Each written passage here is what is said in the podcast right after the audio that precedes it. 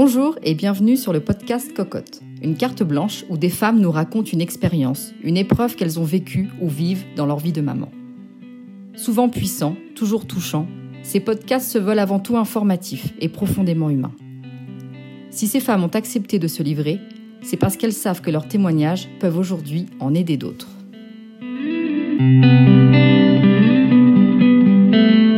Pour ce nouveau podcast, nous recevons les confidences d'Anne-Sophie, maman d'une petite fille de 2 ans. Son histoire, c'est celle d'une femme qui a accouché à J 5, une situation dont on oublie souvent de parler alors qu'elle peut être très difficile à vivre pour celle qui attend impatiemment. C'est aussi le récit d'une mère qui n'a pas peur de dire qu'il lui a fallu du temps avant de trouver vraiment sa place de maman.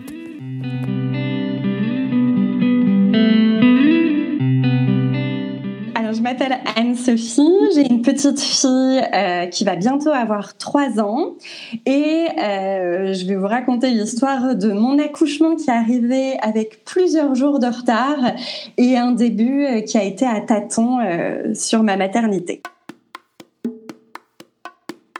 Euh, donc ça fait euh, presque 12 ans que je suis avec mon conjoint qui est aujourd'hui mon mari. Euh, donc ça fait un bout de temps qu'on parlait d'avoir des enfants parce qu'on avait euh, nos potes, euh, la famille qui avaient tous des enfants et nous on était un peu ouais on veut profiter, on veut voyager, etc. donc il y a bien eu 3-4 ans où on parle d'avoir un, un bébé avant que vraiment on s'y mette. Et puis un jour, ça a été un peu comme une évidence. Ben ouais, allons-y.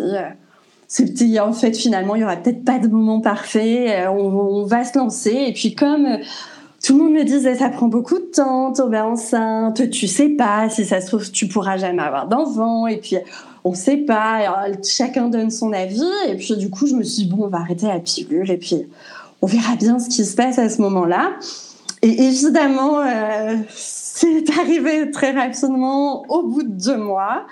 Euh, et du coup, euh, j'ai euh, j'ai été acheter euh, un jour un test de grossesse, les tests tout pourris, euh, où la petite barre s'affiche en me disant je vais pas dépenser des sous euh, alors que je suis pas enceinte, c'est complètement dans ma tête, enfin je suis débile. du coup je fais ce test et puis la barre apparaît un peu violette, machin, mais pas très clair. Alors je le jette à la poubelle en disant bon on verra. Je continue ma vie et puis euh, le lendemain, je me dis ouais, c'est bizarre quand même. Je vais aller acheter là, les, les, super tests enceinte, pas enceinte de trois semaines, deux semaines, machin. Et je le fais. Et je vais enceinte de trois semaines et je me dis ah bon alors Et là, j'ai fait la pire annonce de grossesse à, mon mec en lui disant, euh, en arrivant dans la cuisine, alors qu'il fumait une clope, et disant, euh, alors je crois que je suis enceinte. Et lui me regarde et je lui montre le petit bâtonnet comme ça. Et il me dit, mais euh, et là, on s'est un peu regardé, ne sachant pas trop euh, quoi se dire l'un l'autre. Et puis en fait, c'était une super nouvelle. Alors évidemment, on aurait imaginé des ballons, des cotillons, des machins, mais il s'avère que l'annonce s'est fait comme ça. Et en fait, c'est un super souvenir parce qu'on se revoit et lui en survêtement, en culotte, un peu comme ça. Bon, qu'est-ce qui se passe? Qu'est-ce qu'on fait maintenant? Machin. Euh, donc ça, ça a été l'annonce. Et puis après, bah, les, choses sérieuses ont commencé. Vivant à Paris, à Paris, il faut aller très vite pour s'inscrire dans une maternité. À limite, on vient de découvrir qu'il faut tout de suite s'inscrire. Donc moi, j'ai tout de suite appelé. Donc les choses ont été concrètes assez rapidement. Euh, la maternité euh, Port-Royal pour pouvoir m'inscrire parce que c'était la plus proche de chez moi, tout simplement Et du coup, euh, euh, tout s'est vite, vite, vite bouqué. Il fallait trouver une sage familiale. Enfin voilà. Donc moi, pour le coup, tout est devenu concret très vite. J'ai pas eu ce temps euh, ou un peu. J'ai pris le temps, machin. Tout est devenu très, très concret. et du coup, le premier rendez-vous, je l'ai quand même fait chez ma chez ma gynéco, qui du coup était une gynéco sur la retraite, donc qui m'a pas prescrit de prise de sang, qui m'a pas fait de recommandations. Donc moi j'étais un peu oh bon en fait c'est facile, bon bah, très bien. Euh, Jusqu'au moment où j'ai eu ma première écho euh, et du coup euh, là tout est devenu un peu plus un peu plus concret et on a vite découvert que c'était une petite fille. On nous l'a vite dit. Donc là du coup projection directe. Alors une petite fille, oh, elle va te ressembler ou elle va me ressembler, elle va être comme si, elle va être comme ça. Je lui parlais énormément quand elle était dans mon ventre. Tout de suite symbiose, grosse symbiose.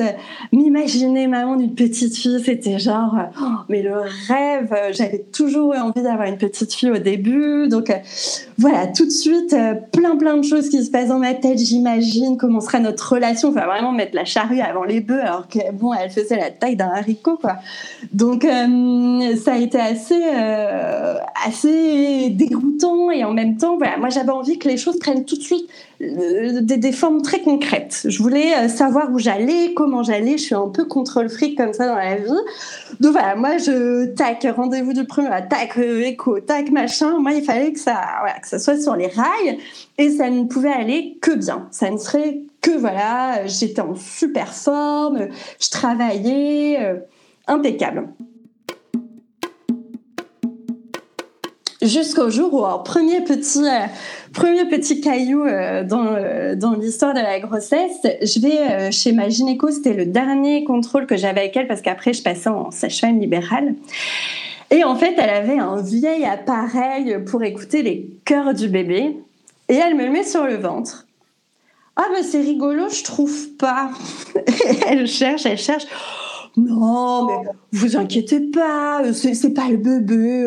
Revenez d'ici 3-4 jours, on réessayera. Alors moi, je me décompose parce que évidemment, je me dis mais c'est pas possible. Est-ce que vous pensez qu'il y a un problème? J'étais enceinte de ouais, c'était juste euh, juste à la fin du premier trimestre. Et du coup, je me trouve, mais genre, à pleurer dans son cabinet. Elle me dit, bon, je peux pas vous laisser comme ça. Moi, je suis convaincue qu'il n'y a pas de problème, mais vous allez faire une écho, ça va vous rassurer. Et en fait, juste ce laps de temps entre le moment où je suis sortie de son cabinet et le moment où je suis allée faire l'écho, j'ai évidemment imaginé le pire, c'est-à-dire que euh, bah, voilà qu'il y avait un vrai problème, que enfin euh, vraiment pas cool. Et en fait, ça a été un peu le début euh, de choses où je me disais ok donc en fait tout ce que j'imagine finalement bah, ça va pas forcément se passer comme je veux mais bon, c'est pas grave, elle est en super santé, tout va bien, ok, top, machin. La grossesse se passe hyper bien, euh, je me sens super belle, trop sexy. Enfin, je me suis jamais sentie aussi bien qu'enceinte. Donc moi, je fais partie de ces femmes qui remettraient le couvert demain euh, pour une grossesse. Et en fait, il s'avère que euh, je décide de prolonger un petit peu euh, mon temps de travail, c'est-à-dire qu'au lieu de m'arrêter à un mois et demi avant, euh, je décide de prolonger pour avoir un peu plus de temps après. Et donc, je travaille jusque euh, bah, la fin du huitième mois de grossesse. Euh, donc, moi, je suis attachée 13, donc euh, je faisais des défilés, j'étais debout, mais en super forme, toujours en activité. Alors, canicule en plus, parce que c'était juin 2017, donc 37 degrés, enfin, rien ne m'arrête, pas grave. Et en fait, je vais euh, au rendez-vous euh, de la dernière écho. Euh, alors, je sais plus si c'était la dernière écho, si c'est rendez-vous avec l'anesthésiste. Enfin, voilà. En tout cas, je vais au rendez-vous de la maternité. Et on me prend l'attention et on me dit ah non mais en fait la veine ça va pas du tout là. Vous avez une tension beaucoup trop élevée, vous allez être hospitalisé. Et moi je regarde mais, mais non, non, non, non, non, c'est pas prévu comme ça. Là, je suis en congé mat demain. Moi, j'ai plein de séries à faire. Je veux préparer la chambre du bébé. Non, non, non, je vais pas être hospitalisée là. Et en fait, euh, il me garde sous observation.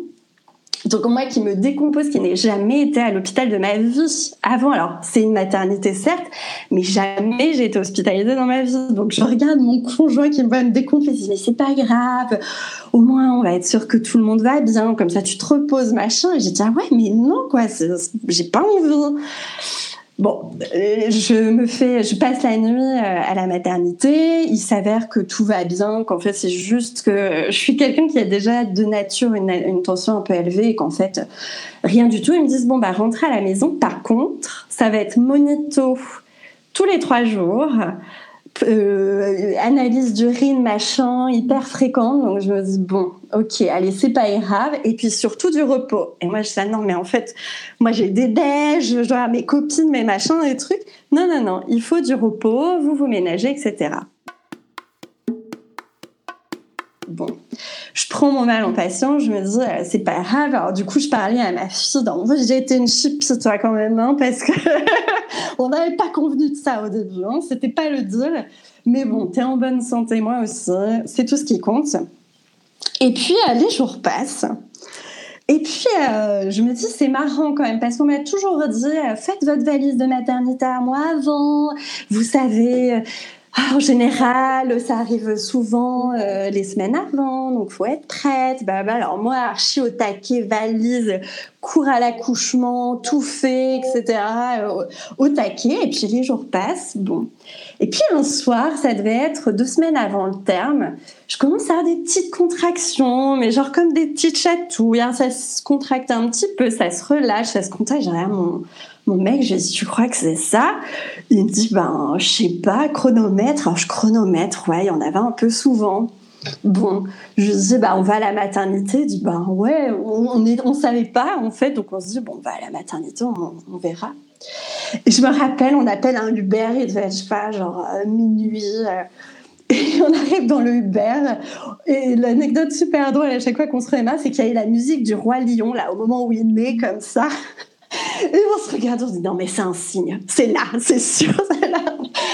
On arrive mort de à la maternité. Et il y a une super sage-femme que je retrouverai plus tard qui m'ausculte et qui me dit, effectivement, vous avez des contractions, mais vous voyez ce que vous avez là? Je lui dis, ouais et bien quand ça sera 100 fois pire, vous reviendrez.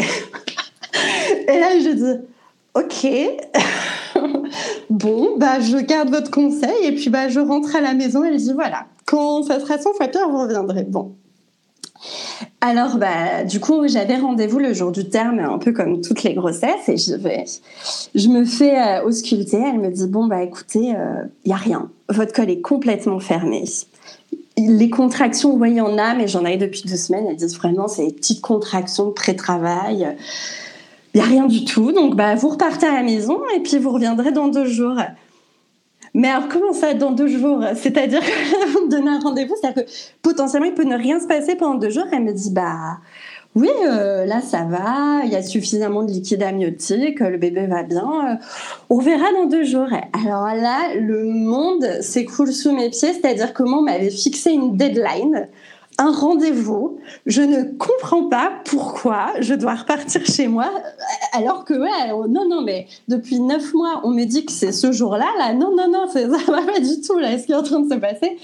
Moi, je m'étais vraiment euh, préparé, ça faisait un mois que j'attendais euh, la naissance, euh, deux semaines de contraction et tout, et on me dit qu'en fait, bah, il faut encore attendre. Alors, ok, tout va bien, mais pour moi, c'est vraiment hyper difficile de me dire que voilà, c'est le, rendez-vous qu'on m'avait donné en fait, ben non. Et c'est juste comme ça et il faut patienter. Bon je décide de me faire euh, les 10 kilomètres qui séparent Port-Royal de chez moi à pied en me disant non mais voilà, on va marcher, à ce qui paraît marcher ça fait du bien, je mange épicé, enfin je fais tous les trucs qui sont censés déclencher les accouchements et rien du tout, rien du tout. Je me rappelle, je passais mes journées à marcher, à me dire mais c'est pas possible, il va se passer quelque chose, il va se passer quelque chose. En plus, c'était fin juillet, toutes mes copines m'envoient des textos. Bah écoute, je pars en vacances, tu m'avais pas dit que c'était le 27, bah moi je pars demain, je pourrais pas venir te voir, euh, qu'est-ce qui se passe? Je sais, ouais, je suis au courant. Donc, pareil, ce vide, ce déserte, je me retrouve seule à passer mes journées à attendre. Je retourne au rendez-vous, rien, toujours rien, col fermé, pas de contraction, Walloupilou, l'enfer. Et je regarde la sage-femme désespérée et elle me dit, écoutez, on n'a aucune raison de faire un déclenchement pour le moment. Donc, vraiment, euh, enfin voilà, euh, si vous avez vraiment pas le courage, on en parle. Mais vraiment, moi, je pense que pour vous, pour un premier, ça serait quand même plus chouette un accouchement naturel. Oui, c'est sûr, c'est plus chouette, mais en attendant, moi, j'ai passé les 48 heures les plus longues de ma vie à regarder sur les forums, est-ce que c'est normal d'accoucher après terme Parce que évidemment, on m'en avait jamais parlé. Moi, je savais qu'il y avait des césariennes d'urgence et accoucher euh, en prématuré, prématuré sérieux, machin truc. Mais jamais on m'avait parlé du fait qu'on pouvait accoucher après terme. Il y avait une deadline, une date de péremption la grossesse. Et pour moi, je, je comprenais pas ce qui était en train de se passer. Et évidemment, on commence, à tout imaginer, mais est-ce qu'il y a un problème? Pourquoi elle veut pas sortir? Est-ce que ça va bien se passer, etc. C'est pas grave, genre, je rentre à la maison, ils me disent, écoutez, revenez demain. Je sens que c'est un peu compliqué pour vous, revenez demain, on va voir. J'ai à mon, à mon mec, j'ai écoute, cette visite-là, tu viens. Parce que les visites d'avant, il n'était pas venu en disant, de toute façon, t'as rien, tu vas pas coucher, je vais pas poser une journée, enfin, c'est débile. Je ah non, là, tu poses ta journée, on y va ensemble, hein, parce que moi, là, je, je peux plus, euh, je peux plus euh, être seule euh, face à moi-même et attendre que la petite cocotte, elle veuille bien venir. Donc, tu viens avec moi, moi, j'ai besoin de soutien et ça va pas. Et du coup, on arrive au rendez-vous et elle me dit, ah, votre col est ouvert à 1. Au joie, ouvert à 1. Euh, il y a des petites contractions qui deviennent un peu douloureuses, etc. Donc là, il est 9h du mat et elle me dit Allez faire un tour. Et j'ai réagi encore faire un tour? Bon, bah, allons faire un tour. On décide d'aller euh, déjeuner au, au, café du coin. Alors moi qui commence à sentir que ça travaille un petit peu, euh, mon mec qui s'enfile vin blanc foie gras, enfin super sympa, mec qui me voit désespéré au bout du rouleau, euh, je peux, je dois faire gaffe à ma tension, euh, je peux pas bouffer de sucre, j'ai mal, enfin et genre vraiment là, je, me rappelle être sortie de moi-même, avoir vu la scène et m'être dit non mais qu'est-ce qui se passe là en fait? C'est-à-dire que, que lui, euh, c'était ça qui était hyper perturbant, c'est que moi je le vivais vraiment super intensément, euh, cette attente et le fait de, vouloir vraiment qu'il se passe quelque chose. Et en fait, lui était là, oui, c'est vrai, mais il se rendait pas compte en fait. Et, et ça, je trouve que euh, c'est comme tous ces textos que je recevais, ah mais ta bouche quand alors, qu'est-ce qu'elle fout et tout? C'était hyper bienveillant, je le sais, mais en fait, ça remet encore un coup de couteau à la quoi. Genre, bam, mais oui, je sais, je sais que ça se passe rien. Donc, on repart à la maternité euh, sur les coups de 14h, 15h. Et je me fais réausculter et, et euh, les sages-femmes me disent on est hyper embêtés, euh, on voit que vous ça commence à vous trotter, euh, on voit que euh, il y a des contractions qui commencent à être là, on ne sait pas quoi faire. Donc attendez. Bon, j'attends encore. Et en fait, à un moment, je sens un truc couler. Et je regarde mon, mon, mec et je lui dis Qu'est-ce que c'est ça à ton avis? Il me dit Bah, je sais pas. J'ai dit Bon, bah. je dis Bon, écoute, c'est peut-être j'ai perdu les os, donc on va chercher la sage-femme. Pendant qu'elle était en train du coup de se concerter avec le médecin, etc. Et je lui dis Je crois que j'ai perdu les os. Elle dit Bon, on va vérifier. Ah Oui, vous avez perdu les os. Elle dit Votre fils est une sacrée chipie. Parce que justement, on était en train de parler de déclenchement. Donc, bah, du coup, on va laisser les choses se faire et puis on va voir. Moi, je me dis, ok, j'ai perdu les bim. Ce soir, elle est trop bien, euh, hyper excitée et tout. Euh. Que nenni Donc, je rentre en travail, ça commence à faire super mal. Donc là, il est, ouais, il est 15 heures, quoi. Et on fait des monitors et truc pas cool, elle fait des petits décrochés du cœur. Donc, je suis vraiment placée sur surveillance, mais les sages-femmes me disent écoutez, vous êtes quand même en forme, on va essayer de continuer l'accouchement naturel, on va voir, on va vous surveiller, euh, on va voir comment ça se passe. Donc, j'ai des contractions, mais terrible, terrible qui commençait à venir. Euh, j'appelle la Sacha en lui disant mais vraiment j'ai mal. Elle dit oui mais allez, soyez forte, ça va aller. On va pas vous mettre la péri maintenant, ça va ralentir le travail. Soyez forte. Et du coup, euh, je passe la nuit à avoir des contractions. La nuit, à souffrir, à faire des douches, etc., à me dire, mais c'est pas possible, quoi. Là, depuis 15 heures, là, il est 5 heures du mat, j'ai super mal. Et euh, elle est toujours pas là, quoi. Et on vient me sculpter, on me dit votre col est à deux. Et là, je me dis non, c'est pas possible. C'est genre l'accouchement le plus long de l'histoire, en fait. Donc là, là, on, est, on est donc le 30 juillet. T'étais prévu de venir il y a cinq jours, cocotte. Donc qu'est-ce que tu fais, quoi? Qu'est-ce qui se passe? Et puis, euh, et puis, elle me dit bon, je reviens dans, dans deux heures. On va voir comment ça se passe. Reposez-vous, mangez un morceau, reprenez un peu de force et puis on va voir pour vous installer éventuellement la péri. Ok, bon. Euh, du coup, euh, du coup, bah, j'essaye tant bien que mal de grignoter un truc, mais euh, j'arrivais pas, j'avais tellement mal. Donc en gros, là, ça faisait presque 24 heures que j'avais pas mangé. J'arrivais, je me, enfin, j'avais vraiment super mal. Mon mec avait pas dormi de la nuit parce qu'il essayait quand même de regarder du coin de l'œil si j'allais bien, etc. Et du coup, sur les coups de 9 heures, il me disait, ah, votre col est à 3, on vous met la péri. Et là, je dis, ok. Merci. Parce que là, là, je n'en peux plus. Donc en fait, les heures me paraissent des jours. C'est-à-dire, je ne sais même plus depuis quand je suis rentrée à la maternité. Tout me paraît, euh, mais hyper long et, je comprends pas pourquoi c'est censé. Enfin, je savais que les premiers accouchements c'était super long, mais là on est quand même à plus de 24 heures, quoi. Donc je me dis, mais qu'est-ce qui se passe? En fait, elle viendra jamais. En fait, elle viendra jamais. C'est, je sais pas, elle est pas là. je, commence à vraiment mais devenir complètement zinzin. Et le truc qui commence à être un peu difficile, c'est que ces, ces, espèces de drops là, de, rythme cardiaque euh, qui, qui tombent d'un coup et qui repartent, commencent à être de plus en plus fréquents. Et du coup, aujourd'hui, avec le recul, je peux analyser la situation à laquelle j'étais. C'est qu'en fait, je me dis, mais en fait, c'est ça, elle, elle viendra pas, en fait. Euh, elle viendra jamais. Il y a un truc qui fait que euh, c'est une histoire comme ça qu'on tire sur le long terme, mais en fait, c'est pas possible. Il va se passer quelque chose. J'étais persuadée qu'il y a un truc qui n'allait pas. Et en fait, je m'étais tellement persuadée ça depuis euh, ce dépassement de terme où je m'étais non, mais en fait, c'est pas normal. Que du coup, tout prenait une proportion invraisemblable, alors qu'apparemment, c'est des situations qui arrivent assez fréquemment, mais voilà, j'avais cette sensation que ça n'arriverait jamais.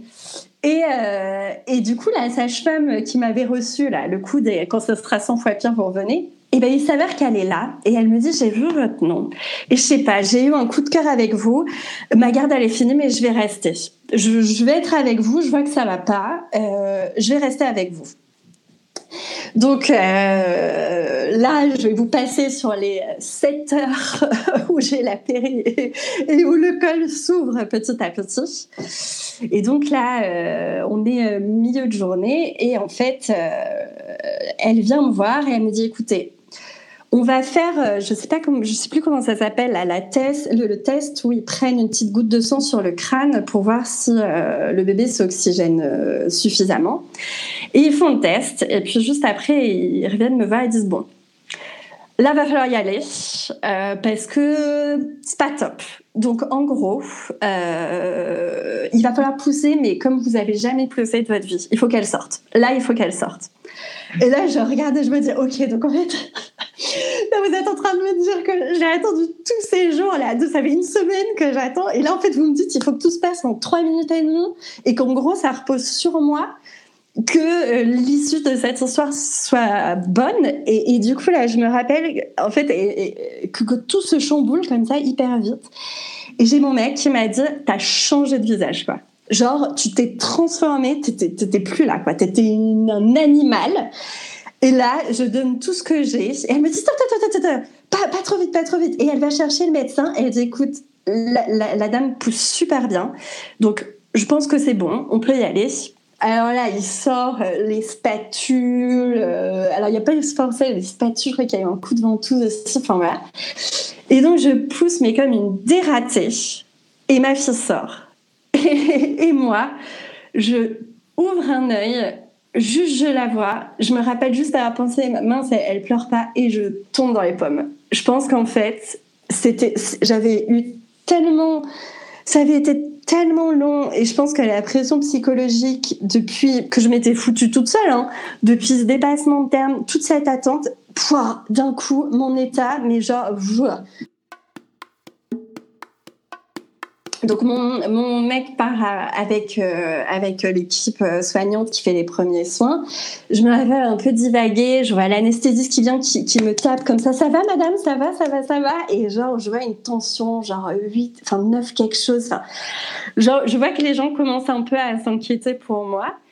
Et j'essaie un peu de, reprendre euh, conscience. Et je vois euh, mon mec qui arrive à côté avec la petite dans les bras et qui veut me la poser sur moi. Et je suis là non non non non. Faut pas faut pas je, je suis pas bien ça va pas je vais pas réussir. Donc il la garde un petit peu en peau à peau.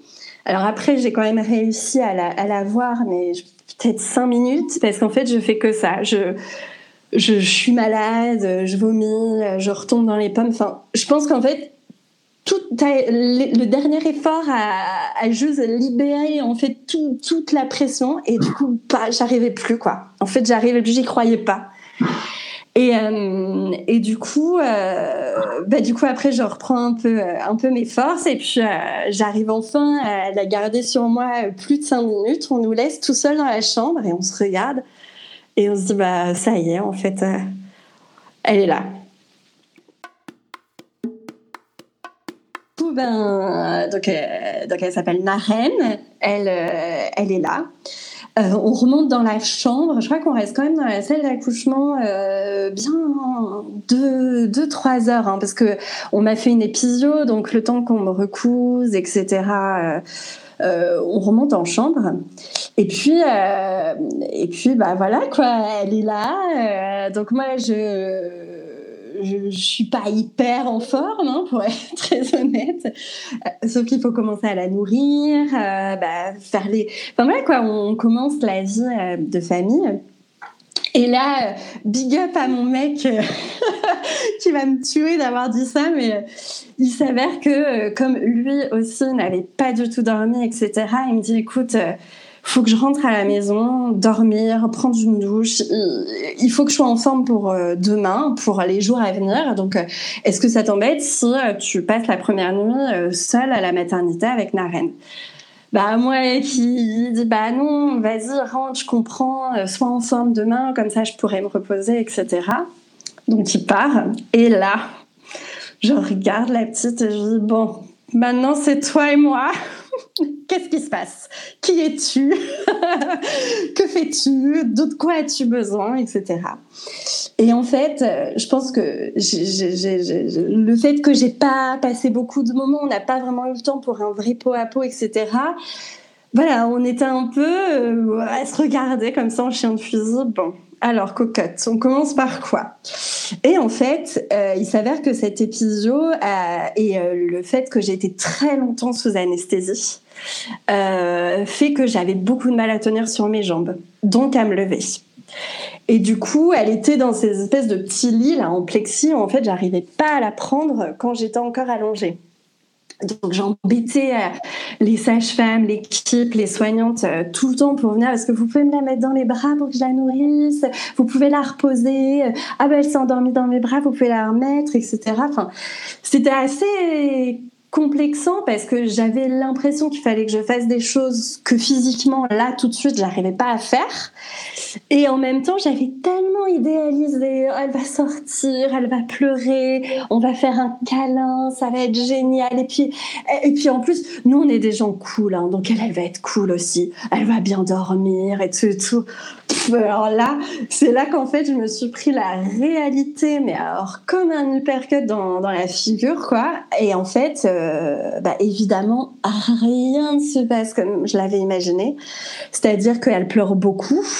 Euh, donc encore une fois, avec le recul, je pense que c'est parce que bah, on n'a sans doute pas eu assez de contact. Elle a sans doute pas dû se sentir bien parce que moi j'étais encore super faible, donc j'avais beaucoup de mal à, à, la garder dans mes bras et j'avais beaucoup de mal à bah, faire les, les, petits gestes que je voulais. Enfin, c'était assez difficile. Donc la première nuit, je sais pas, j'ai dû dormir deux heures, donc j'avais pas dormi la nuit d'avant. Et la nuit encore d'avant, j'avais commencé à avoir les contractions tout doucement. Donc j'avais dormi, je sais pas, 3-4 heures. Donc en gros, j'avais 48 heures où je n'ai pas dormi. Plus cette nuit-là où je ne dors quasiment pas. Parce que non seulement je comprends pas pourquoi elle pleure, j'arrive pas à la rassurer, j'ai du mal à la nourrir. Enfin, tout est très, euh, très compliqué. Je me sens seule parce que. Euh, parce que bah forcément euh, mon mec est parti se reposer et je, me dis attends on est à trois là dans le bateau donc euh, je sais qu'il va revenir euh, quelques heures après mais voilà tout, tout est un peu difficile pour moi. Et puis en plus moi je suis quelqu'un qui aime pas être malade. Je n'aime pas ne pas me sentir en pleine possession de mes moyens. Et là enfin clairement mon corps m'a lâché quoi mon corps m'a lâché. C'est-à-dire que j'arrive plus à marcher. j'ai beaucoup de mal à faire les trucs basiques. Donc, du coup, euh, bah, je regarde la reine et je dis écoute, il va falloir qu'on qu'on soit sympa l'une avec l'autre là au début euh, parce que euh, dès le début je lui ai parlé voilà je lui ai parlé comme je lui parle aujourd'hui comme je lui parlerai toute ma vie écoute on va, on va essayer de s'apprivoiser et puis je vais faire de mon mieux et puis bah j'espère que tu m'en voudras pas si j'y arrive pas hein. mais en tout cas je vais faire ce que je peux ma cocotte et puis, euh, je reste euh, à la maternité 3-4 jours. J'ai un peu de mal, euh, voilà, vraiment me sentir à maman. Alors les gens viennent me voir, me disent ah elle est belle et tout. Je suis là ouais, c'est vrai qu'elle est super jolie. Mais j'ai encore vachement de mal à sentir ce, truc vibrer, euh, cette espèce de d'instinct maternel dont tout le monde parle. Euh, moi, je suis un peu genre, ah non, mais en fait, les mecs, moi, j'ai juste envie d'être bien là. Euh, ouais, je, suis super heureuse, elle est en bonne santé, elle est trop belle et tout, mais en fait. non quoi, là je, je comprends pas ce qui est en train de se passer, je sais pas par quel bout prendre le problème, donc bon, euh, peut-être que quand on rentrera à la maison, euh, je serai chez moi, ça ira peut-être mieux. Alors je me rappelle, je sors de la maternité euh, avec une arène dans les bras, mais limite en boitant, parce que j'avais hyper mal à ma cicatrice. Donc ça, vraiment, ça n'a pas aidé. Et puis, euh, on arrive à la maison. Et en fait, c'est trop drôle parce que j'ai une photo dans l'album de Naren où, je suis assise comme ça, toute petite, dans, un petit fauteuil avec elle dans les bras, avec le regard qui dit, mais qu'est-ce qu'on fait maintenant? Donc, en fait, il faut qu'on s'occupe d'elle. Ok, mais alors il y a un manuel, il y a un truc, comment on comprend euh, quand il faut la changer, comment on comprend quand elle est fatiguée, comment elle très compliqué et en même temps la fatigue par-dessus et en même temps la douleur par-dessus. Enfin, ça fait beaucoup quoi. Et euh, j'ai une sage-femme euh, libérale que j'adore euh, qui, passe me voir pour la fameuse visite là après la sortie de la maternité et je lui dis ah, vous savez c'est compliqué. Hein. C'est je, je, je je sais pas quoi faire en fait. Je, sais pas si je fais bien. Je je, je sais pas si elle m'aime bien, j'ai l'impression que euh, j'arrive pas à la rassurer, j'ai l'impression que on se comprend pas quoi. En fait, on se comprend pas. Et à l'inverse, euh, mon mec était vachement plus à l'aise avec elle. Sauf que lui reprenait le boulot. Parce que comme on avait passé deux jours d'accouchement plus trois jours à la maternité, ben, le pauvre, il est resté qu'une semaine en fait. Et une semaine ben, de congé paternité, ça passe euh, comme ça quoi. Et, euh, et du coup, euh, il reprend le travail. Et là, je me retrouve toute seule avec elle. C'est août à Paris. Tout est fermé les PMI, il y a une PMI d'ouvert euh, à l'autre bout euh, où j'habite. Les pédiatres sont en vacances. Donc déjà ce côté un peu euh, rassurant, très médicalisé, bah, je l'ai quasiment pas parce qu'en fait je sais même pas vers qui me retourner. Les premières visites on les fait avec un médecin généraliste mais qui est pas hyper spécialisé dans les nourrissons, donc un peu compliqué. Toutes mes amies sont en vacances. Ma famille n'habite pas euh, à Paris, ils habitent, euh, ils habitent loin. Donc je suis vraiment seule avec elle, sans savoir ce que je suis censée faire de mes journées en fait. Et euh, je comprends rien. C'est-à-dire que euh, elle pleure. Ben en fait elle avait envie de dormir, mais en fait j'ai l'impression qu'elle a faim mais en fait, non, elle a pas faim. bon, je vais essayer de changer sa couche. Bon, c'est pas ça. Donc, ok, j'ai perdu une demi-heure déjà. Sauf qu'en fait, la pauvre, elle veut juste dormir et que je la lâche pas, que je lui parle, que je la stimule. Et qu'en fait, elle s'endort d'épuisement. Et Naren, c'est un enfant qui a eu des gros problèmes de sommeil euh, au, début, euh, au début de sa vie. Et je suis sûre aujourd'hui que c'est parce qu'en fait, euh, j'arrivais pas à suivre son rythme, en fait. Je comprenais pas son rythme de sommeil. Je comprenais pas. Donc parfois, je lui filais à manger. Je disais, ah, elle est malade, elle mange rien. Non, en fait, c'est juste que je lui filais à bouffer trop tôt. Et, et c'était comme ça pour tout, pour tout, pour tout, pour tout. Je ne comprenais pas. Et je pense que en fait, le déclic, je l'ai eu à un moment où euh, je me suis dit, je vais pas rester entre quatre murs. On dit toujours, à les nouveau-nés, faut pas trop sortir, pas trop de gens. Non, là, j'ai besoin en fait de sortir d'ici, d'aller m'aérer. Je l'ai mis dans sa poussette et je suis allée me faire des gyoza au japonais du coin. Et elle était dans sa poussette et puis elle avait l'air bien. Et puis moi, en fait, j'étais là, je me suis sur ma terrasse, j'étais là, en fait, c'est ça que je m'imaginais. C'est exactement ce moment-là que je m'imaginais, c'est-à-dire, je vais être maman. Et en fait, notre vie, évidemment, elle va changer, mais en fait, on va continuer à faire des trucs fun, quoi. C'est pas juste une succession de pleurs, de trucs à faire, de voilà. Je pense que à ce moment-là, je me suis dit, mais en fait, euh, allez, stop là, stop, je vais me reprendre. Et ça, c'est une phrase que mon mec m'a beaucoup, beaucoup dit. Il m'a beaucoup dit, euh, ressaisis-toi. Ressaisis-toi, je ne te reconnais pas, c'est pas toi là. Ok, ça se passe pas comme tu l'avais imaginé. Ok, euh, c'est pas exactement euh, le bébé de rêve parce qu'évidemment on a toujours ses amis qui disent ah mais je comprends pas moi trois semaines elle faisait ses nuits hein. et on a toujours des gens comme ça mais je comprends pas elle prend hyper bien euh, le lait je sais pas. Alors évidemment moi à côté je dis en fait je suis nulle quoi j'arrive pas en fait. Et évidemment c'est pas des choses qu'on formalise parce qu'on se sent encore plus nul de le dire à haute voix et en fait, euh, le fait que, que, mon mec était là du début, enfin il est toujours là mais qu'il était là au moment où ça n'allait pas à me secouer plutôt qu'à qu'à prendre les rênes lui. Aujourd'hui, je le remercie parce qu'en gros, peut-être à un moment, il m'a laissé un peu euh, dans dans ma smoule, mais en fait, je pense que j'avais vraiment besoin de ça. Et du coup, euh, ça, ça s'est débloqué un peu comme ça, naturellement. Il y a bien eu un mois hein, où toute cette période s'est enchaînée. Alors peut-être que le fait que j'allais mieux aussi, que je reprenais des forces à jouer. Mais c'est vrai que euh, aujourd'hui, euh, je me dis, si un jour on a un deuxième enfant, mais alors cette période-là va être sans doute très différente, mais au moins j'aurais cette assurance et cette confiance que je n'avais pas du tout en fait. Je me faisais pas confiance. Je me faisais pas confiance alors pour des raisons qu'aujourd'hui j'identifie pas encore, mais euh, mais en fait j'avais pas du tout confiance en mes gestes et j'avais qu'une peur, c'était de lui faire mal ou qu'elle aille mal ou voilà qu'elle m'en veuille de pas faire bien. Et je pense qu'en fait ça, faut juste le balayer de sa tête et de se dire écoute, le meilleur conseil qu'on va te donner, c'est tu fais comme tu peux et ça sera déjà très bien.